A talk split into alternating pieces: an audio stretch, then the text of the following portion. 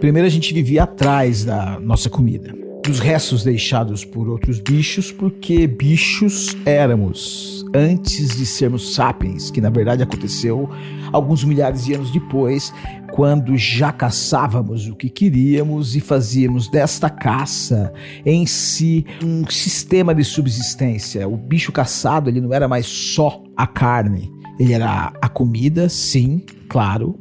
Ele era roupa pelo couro, ele era indumentária, ele era utensílio, ele era ferramenta, ele era arma através da utilização dos seus ossos, das suas entranhas, dos seus dentes. A gente passou a usar tudo o que o animal podia nos dar. Pois bem, passou-se milhares e milhares de anos a mais até que por uma elevação da temperatura da Terra, os vegetais passaram a se tornar um troço que parecia ter um sabor apetitoso. Que até hoje a salada está aí, incrementando nossos pratos e enriquecendo a nossa gastronomia. Mas antes de ser uma saladinha que faz bem para a saúde ou deixa a silhueta em dia, os vegetais eles foram responsáveis pela revolução agrícola que permitiu que o homem se estabelecesse em um lugar e deixasse de ser nômade. Ao invés de ir atrás da comida, ele passou a cultivar o seu alimento próximo da sua caverna, desenvolvendo técnicas de agricultura, técnicas de irrigação, criando esse esse sistema de subsistência próximo à caverna foi que a gente transformou a caverna em casa e as casas em cidades. Antes da Revolução Industrial veio a Revolução Agrícola. A Revolução Agrícola que nos trouxe cidades. E a Revolução Agrícola que pode nos devolvê-la. Você está no podcast Dux Coworkers. A voz da inteligência coletiva em busca de soluções inovadoras. Hoje em dia existe um modismo em torno do termo cidades inteligentes, então eu acho importante fazer uma definição, que é uma definição que eu uso no trabalho de consultoria de sustentabilidade no CTE e também nas minhas atividades acadêmicas. A cidade inteligente é aquela que busca o desenvolvimento sustentável, né, sob diversos aspectos né? Então a gente fala de ecossistema, fala de recursos hídricos, energéticos, gestão de resíduos, mobilidade, é, conforto, né? saúde urbana, todos esses temas. Né? Então a gente olha a sustentabilidade de forma bem abrangente, holística e muito de forma sistêmica. Né? E para isso a gente pode utilizar uma série de ferramentas, né? ferramentas tecnológicas é, e muitas vezes digitais né? E o modismo é que as pessoas buscam é, desenvolver smart cities pensando em cidades tecnológicas, em cidades que incluem tecnologia digital, como se fosse esse um objetivo e não um meio. Né? Então a gente sempre fala, uma cidade inteligente é uma cidade que busca a sustentabilidade, o desenvolvimento sustentável e que pode usar tecnologias digitais como pode usar é, outras ferramentas. Tecnologia vem do grego. Tecno é arte, é o ofício, é uma técnica. E logia é um estudo. Então a tecnologia é o estudo de uma técnica que vai nos resolver algum problema, vai nos tirar de algum impasse, vai nos jogar para frente. Ou seja, ela é sempre um meio. Certos avanços tecnológicos ao longo dos anos, pelo seu uso uh, extensivo e corriqueiro, perdeu um pouco dessa magia da tecnologia e dessa importância técnica que eles representam na história da humanidade. Um desses elementos que, que significam um avanço estrondoso da humanidade e que a gente carrega no bolso e cabe na palma da mão. Muitas vezes passa batido, como se a gente tivesse nascido com ele.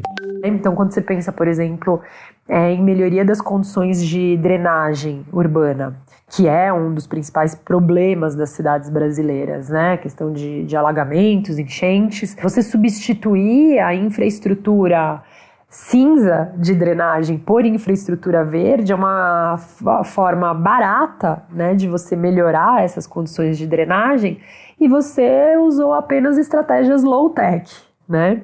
E não por isso essa não é uma estratégia de cidade inteligente, né? Então a gente acha importante colocar essa definição. Como que você reproduziria o fogo sem um isqueiro ou sem um fósforo? Como que você viveria sem o fogo? O isqueiro, que é uma coisa corriqueira que qualquer um carrega no bolso, ele significa um avanço tecnológico absurdo da humanidade, de milhares e milhares e milhares de anos, de eras. Um avanço que nos jogou num outro patamar da existência. Pensar em tecnologia apenas como tecnologia digital tão limitado quanto você achar que o fogo ele só serve para fazer churrasco. A sustentabilidade é um tema muito amplo que envolve desde o conceito de perenidade de negócios as ações direcionadas para as boas práticas de uso dos recursos naturais. Falando um pouco sobre o contexto ambiental que envolve a sustentabilidade na cidade de São Paulo e também que permeia é, o conceito de cidades inteligentes, vejo que essa mudança dos padrões de consumo e o olhar mais colaborativo entre as pessoas tem nos levado, felizmente, ao resgate do uso consciente dos recursos naturais. É, temos percebido aí um forte crescimento do que eu diria do consumo do bem ou de demandas dos usuários e dos consumidores pela energia gerada através de fontes limpas, a exemplo da energia solar distribuída entre residências, as ações de plantio coletivo, a busca de alimentos orgânicos, o reaproveitamento de tecidos, é, também de outros materiais de embalagem, né, além do plástico, a gente vê que o padrão de venda mudou um pouco, que hoje os supermercados já oferecem as vendas a granéis, é, sem falar na reciclagem de resíduos, inclusive sólidos. Sobre esse tema podíamos ficar horas conversando, mas é importante também destacar que os incentivos e ações eficientes por parte dos governos locais e estaduais ainda são um problema a se resolver, a exemplo aí do saneamento básico e tratamento de água. E também no contexto de iniciativa privada, o ponto mais crítico, além do mapeamento da cadeia, né, de produção, é a logística reversa. Por que, meu Deus, em pleno século XXI, as empresas ainda não praticam o recolhimento de bens duráveis e a recompra obrigatória? Isso é um ponto a se pensar. Sustentabilidade. Tá aí uma palavra que vem sendo usada há umas duas ou três décadas com mais propriedade e chamando mais a atenção das pessoas, porque a gente passou a dar atenção para esse termo quando a gente descobriu que realmente os recursos do planeta são finitos e que se a gente não entender o que significa sustentabilidade, a gente não tem muito o que fazer a não ser esperar por uma catástrofe. Para falar sobre sustentabilidade, novas economias, cidades e tecnologia, a gente convidou a arquiteta e urbanista Miriam Tipsy. Ela é especialista em smart cities e consultora em sustentabilidade e nos recebeu gentilmente em seu WhatsApp para nos responder as perguntas que fizemos. E ela foi bastante didática, bastante paciente em nos atender. A Miriam tem um belo trabalho que envolve iniciativa privada, envolve o poder público, e muito desse trabalho eh, você pode encontrar disponibilizado aí na rede. No artigo referente a esse episódio, a gente vai deixar alguns links para você ouvir outros podcasts que a Miriam participou e alguns uh, eventos que ela também participou, algumas entrevistas que ela deu e até alguns textos referentes ao trabalho dela. Para fazer companhia à Miriam, a gente convidou a Poliana Alves, que é CFO da Dux Coworkers, advogada tributarista e especialista em sustentabilidade e novas economias.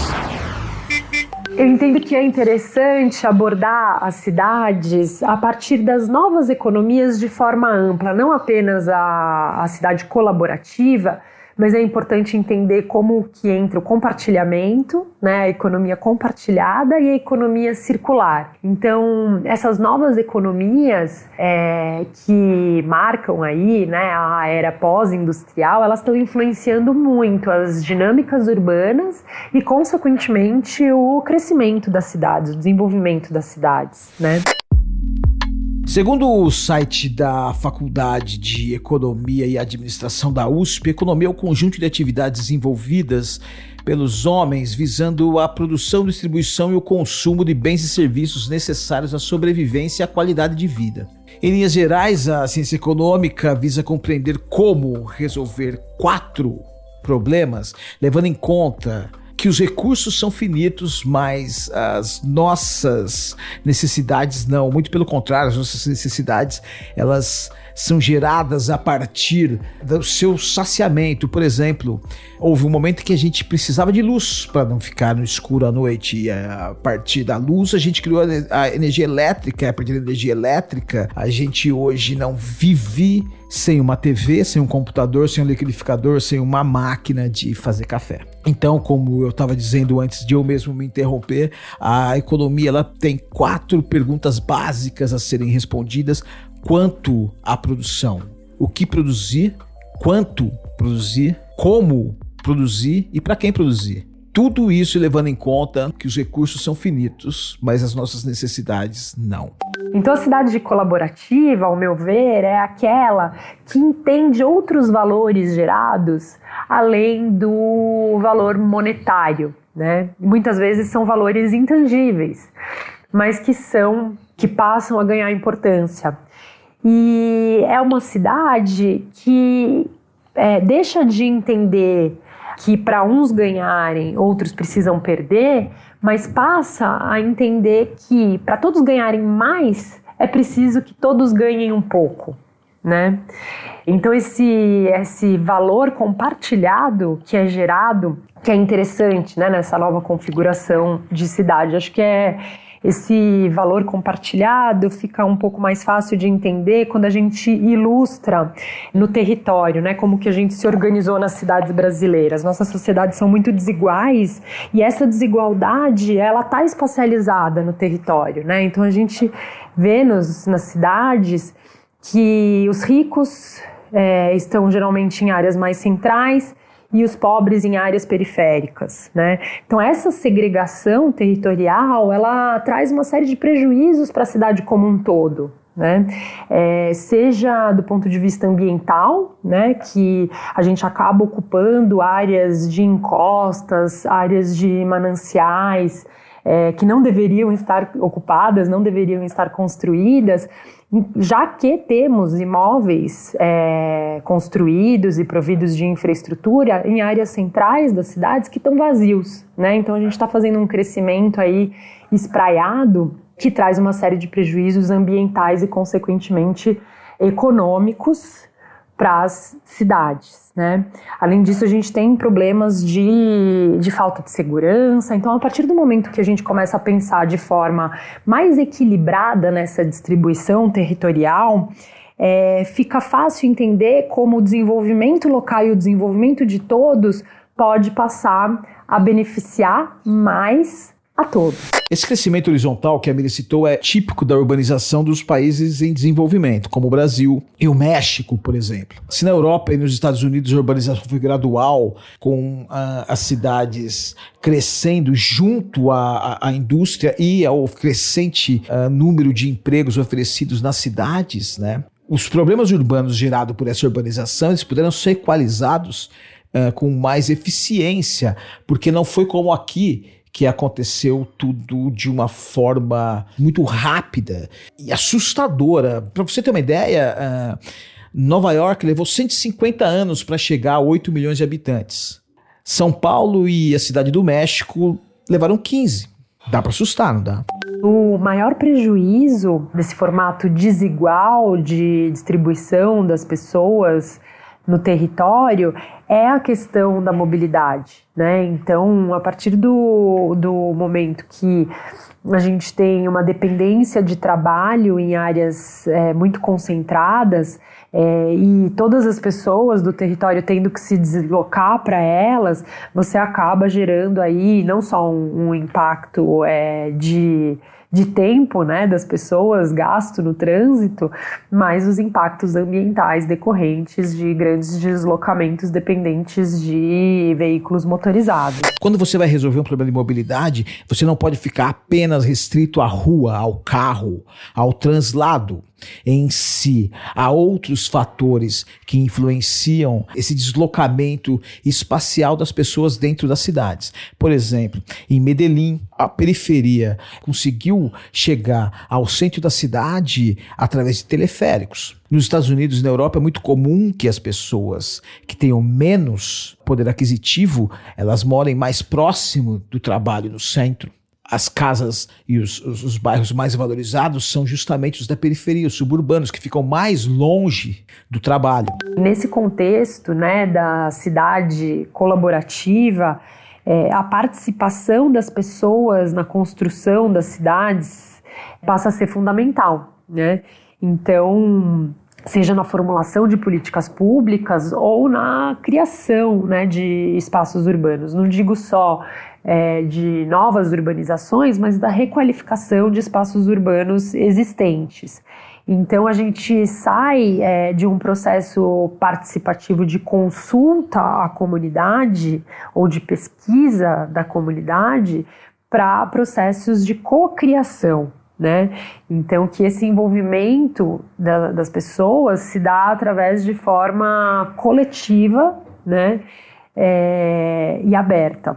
E com isso você vê uma série de benefícios, né? Então, a partir do momento que é, você conseguiu fazer aderir mesmo, né, esses anseios da população em relação àquele espaço, é, as pessoas passam a valorizar muito mais esses espaços, a utilizar muito mais, é, a olhar e cuidar desses espaços é, e tendo né, essa segurança desses espaços descentralizada, né, então não é mais só a polícia, né, sistemas de segurança que vão vigiar esses espaços, mas a população de forma geral vai cuidar e vai vigiar, você acaba tendo é, uma sensação de segurança muito maior nesses espaços.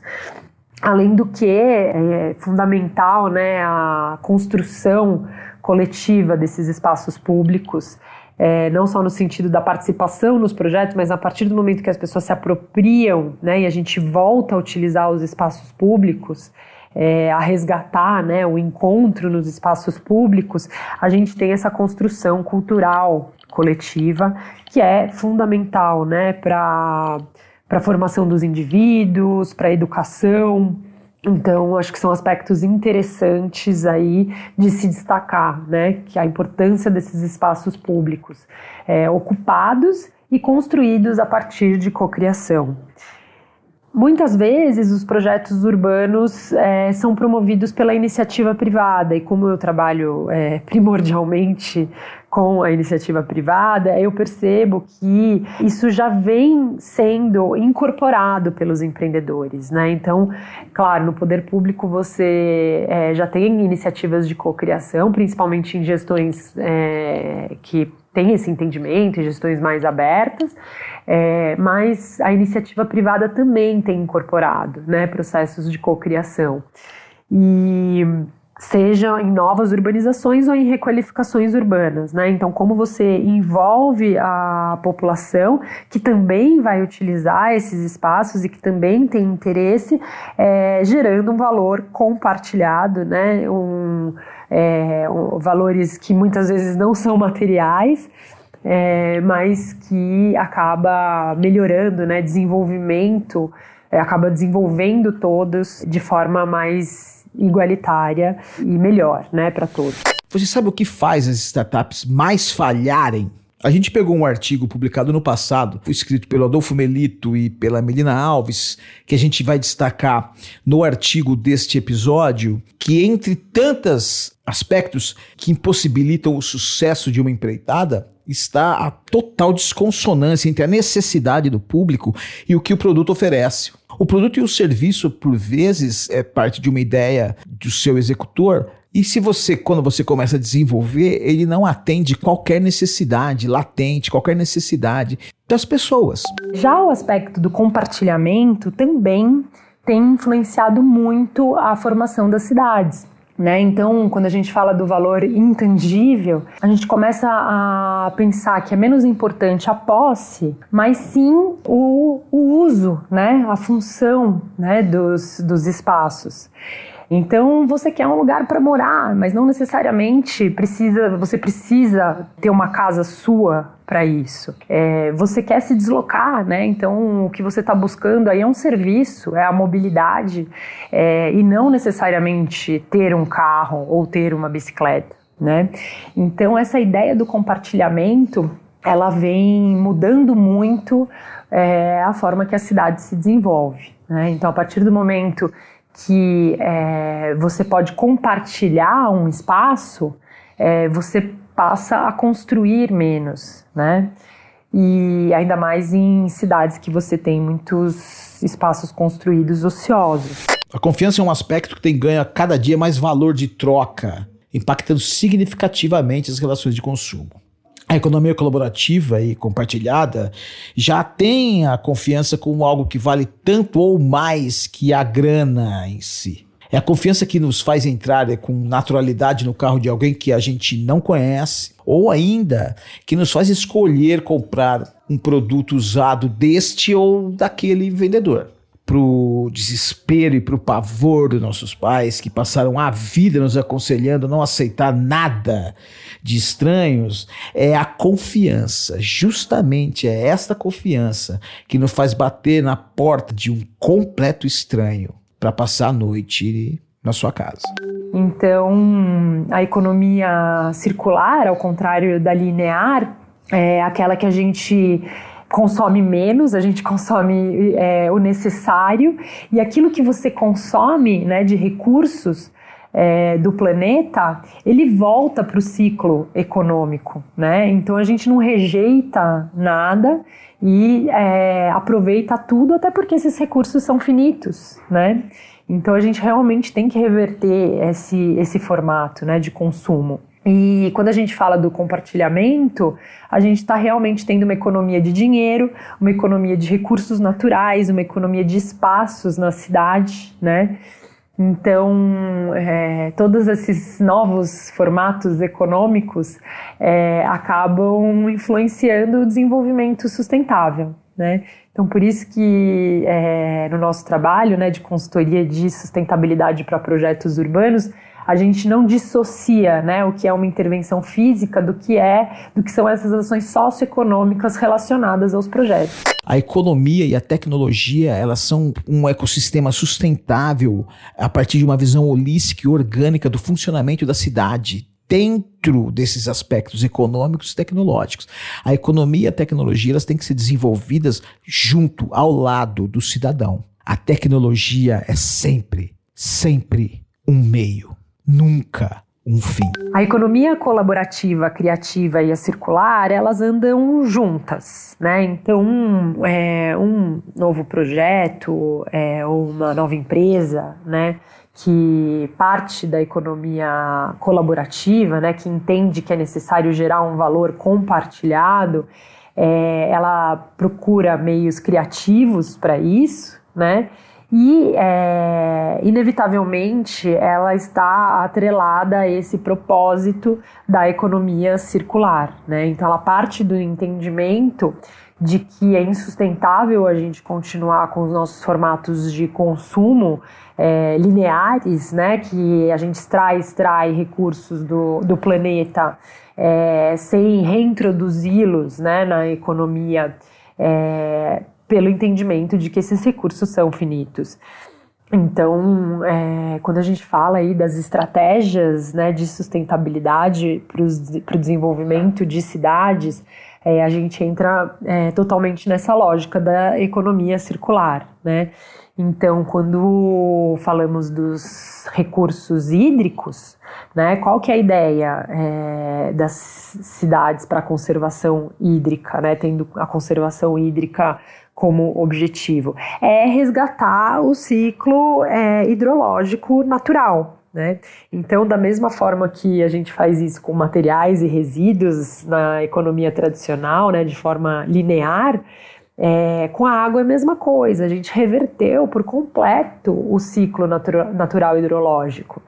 Né? Então, a, a, primeiro que a gente é, tirou toda a vegetação das cidades, né, com excesso de construção. É, então a gente já não tem mais aquela evapotranspiração que a gente tinha. É, com isso, a gente é, desregula o regime de chuvas. É, quando chove, bom, por causa do aquecimento global, dependendo da área que a gente está, do bioma que a gente está, a gente tá, acaba tendo um aumento, é, aumento de chuva, né? E chuvas com que ocasionam desastres ambientais pela intensidade e tempo delas, né?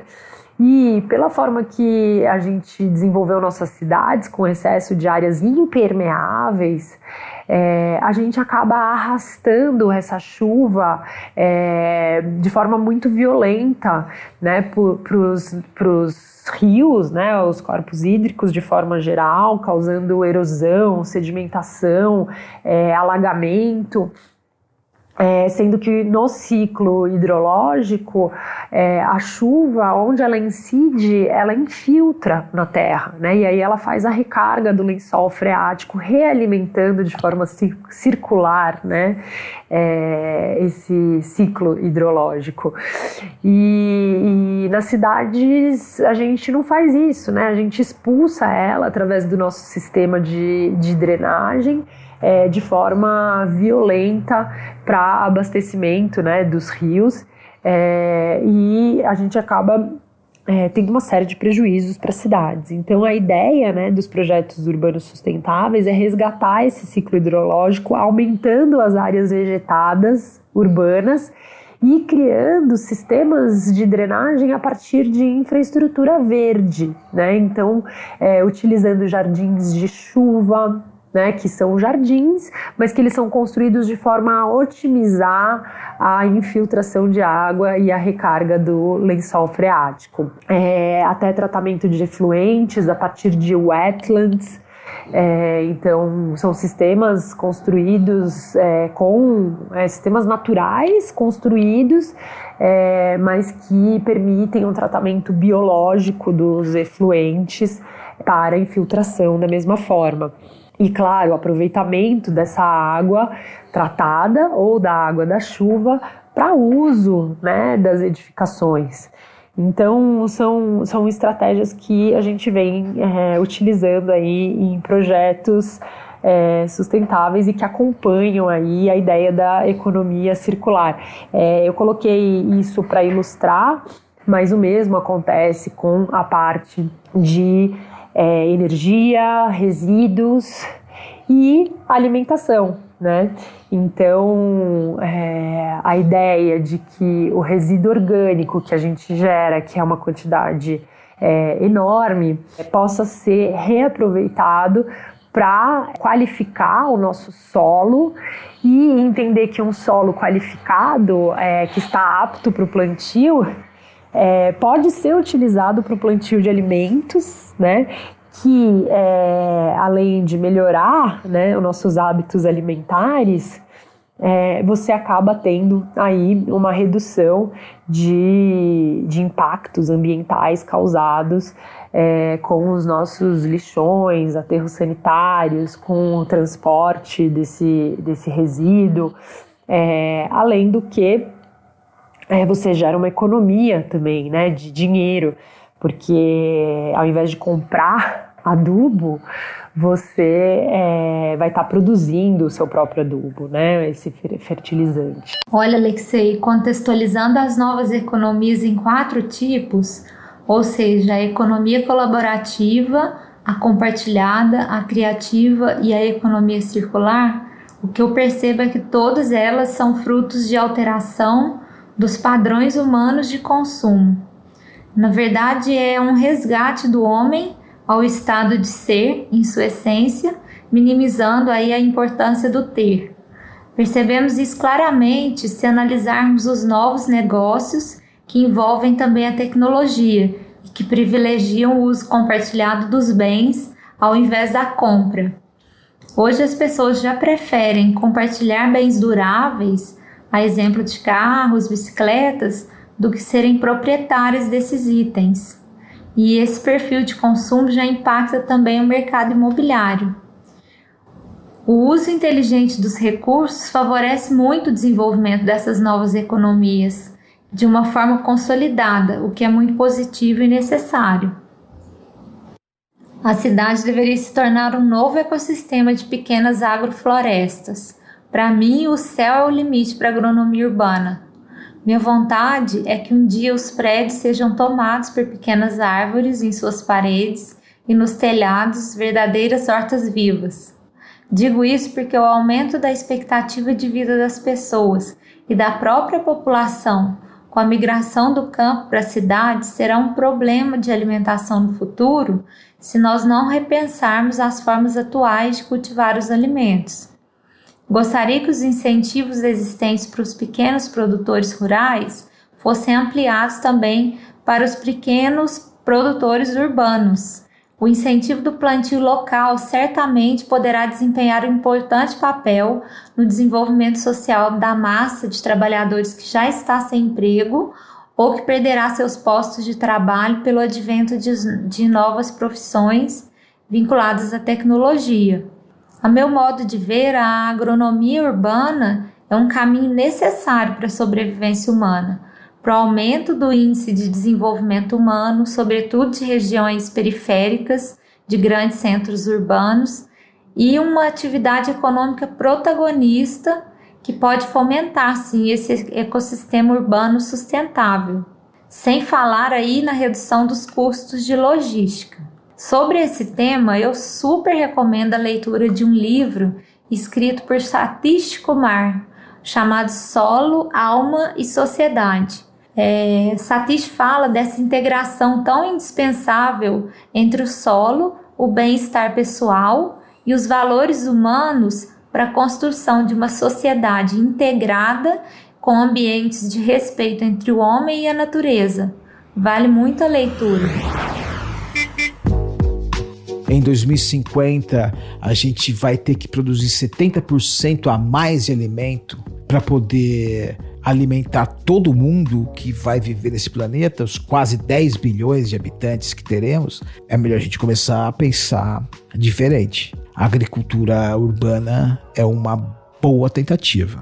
Implantar é, fazendas urbanas, na minha opinião, é uma das estratégias mais importantes para o desenvolvimento de cidades inteligentes. Né?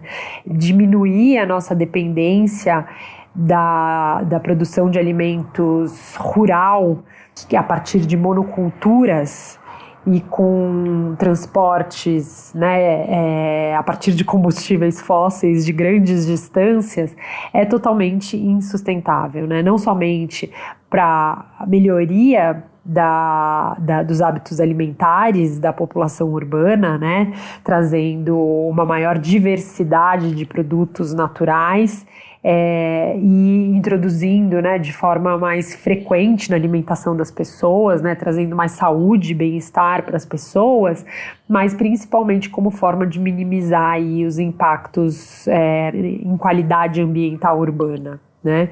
Então, se a gente conseguir é, implantar fazendas urbanas de forma distribuída no território, é, a gente vai conseguir é, minimizar muito, principalmente os impactos ambientais decorrentes de transporte, né? É, e com isso a gente parte também para o desenvolvimento local, né? Então você consegue gerar renda, gerar novos empregos vinculados, né, a essa produção urbana de alimentos trazendo mais riqueza também para as cidades. Desde o advento da era industrial, convivemos com uma palavra formidável: mais. Ela realmente funcionou para tudo. Quando nossas estradas ficaram congestionadas, construímos mais estradas. Quando nossas cidades ficaram inseguras, contratamos mais policiais, encomendamos mais carros de polícia e construímos mais prisões. Construímos mais escolas para nossos filhos quando descobrimos que eles não sabiam ler. Resolvemos nossos problemas fabricando infindáveis produtos em quantidades cada vez maiores. Agora, contudo, a palavra que funcionou tão bem por 100 anos está criando os problemas que resolveu no passado. Mais policiais não significa necessariamente menos crime. Mais hospitais não significam melhor assistência à saúde. Mais escolas não significam melhor educação. Na verdade, ocorreu exatamente o oposto. Em nosso afã de educar, penalizamos a imaginação e recompensamos o conformismo. Em nosso afã de engrossar o orçamento, encorajamos a deteriorização das cidades ao taxar os proprietários pelas melhorias dos prédios, em vez de penalizá-los por deixarem os edifícios decaírem. Em nosso afã de mobilidade, deixamos cicatrizes na paisagem com autoestradas sempre estreitas demais para o aumento do tráfego que geram.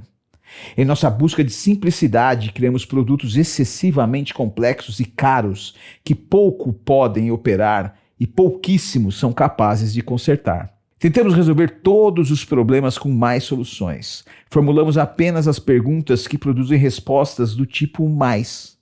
As pessoas ou não sabem como fazer as perguntas certas ou não entendem o valor de fazê-las.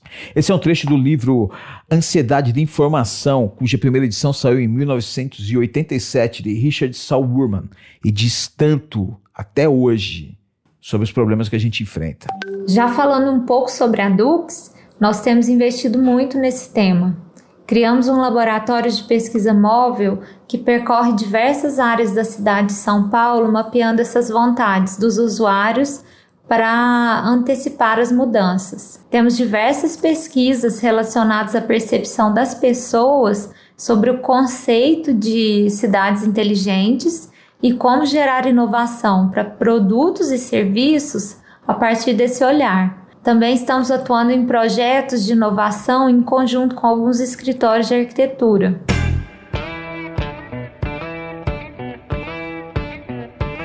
E aí, gostou? Fala pra gente o que você achou do episódio. Critica, elogia, nos sugira pautas. Eh, fale com a gente. A gente quer manter um canal aberto com vocês, não só de escuta, mas de escuta e resposta. Quem sabe a gente consegue, mas a gente depende de você. Escreve pra gente, cara. call@duxcoworkers.com tá bom? A gente agradece aí a sua audiência, a gente agradece a participação da Poliana Alves, a gente agradece a participação da Miriam Tipsy, que engrandeceram demais e fizeram desse episódio uh, ser possível. Enfim, vamos em frente, salvando o mundo do jeito que dá. Até a próxima.